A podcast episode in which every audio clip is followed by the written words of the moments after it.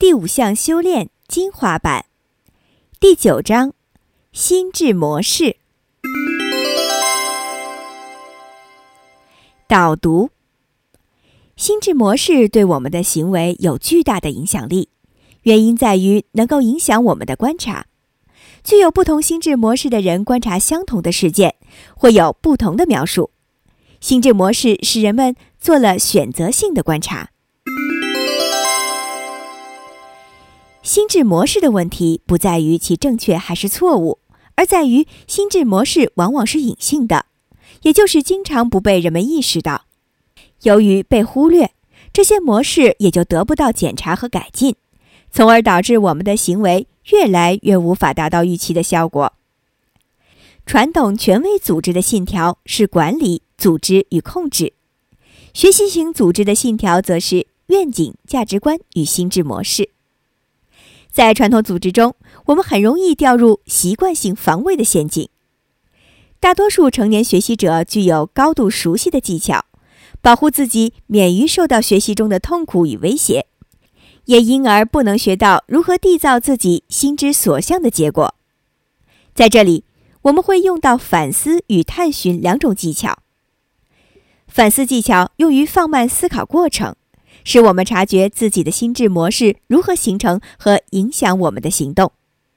探寻技巧则是如何跟别人进行面对面的互动，特别是处理复杂与冲突的问题。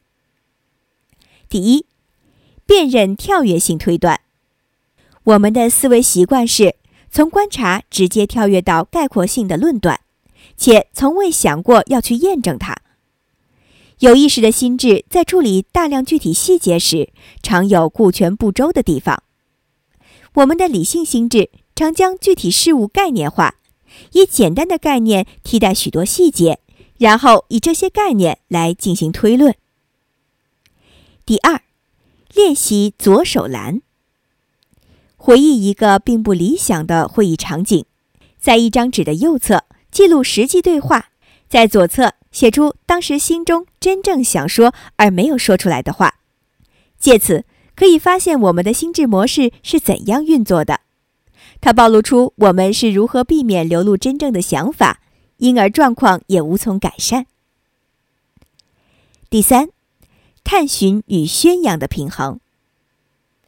宣扬和探寻相结合，其目的不是要赢得辩论。而是要找出最佳的论点，愿意承认自己思考上的缺陷，彼此开诚布公，探寻问题的技巧。在宣扬自己的看法时，尽量使自己的推论明确化，鼓励别人提出不同的看法，也主动深入探寻对方与自己不同的看法。在探寻他人的看法时，如果你是在对他人的看法做假设，要清楚地加以说明。承认他们是假设，叙述你的假设所依据的原始资料或数据。如果你对他人的反应并不是真的有兴趣，那就不要问问题。系统思考如果没有心智模式的修炼，力量将大为减损。整合系统思考与心智模式修炼，不仅能改善我们的心智模式，还能改变我们的思考方法。从以事件为主导的心智模式到新的心智模式，它能让我们看清长期变化的规律，以及产生和发展背后的结构性原因。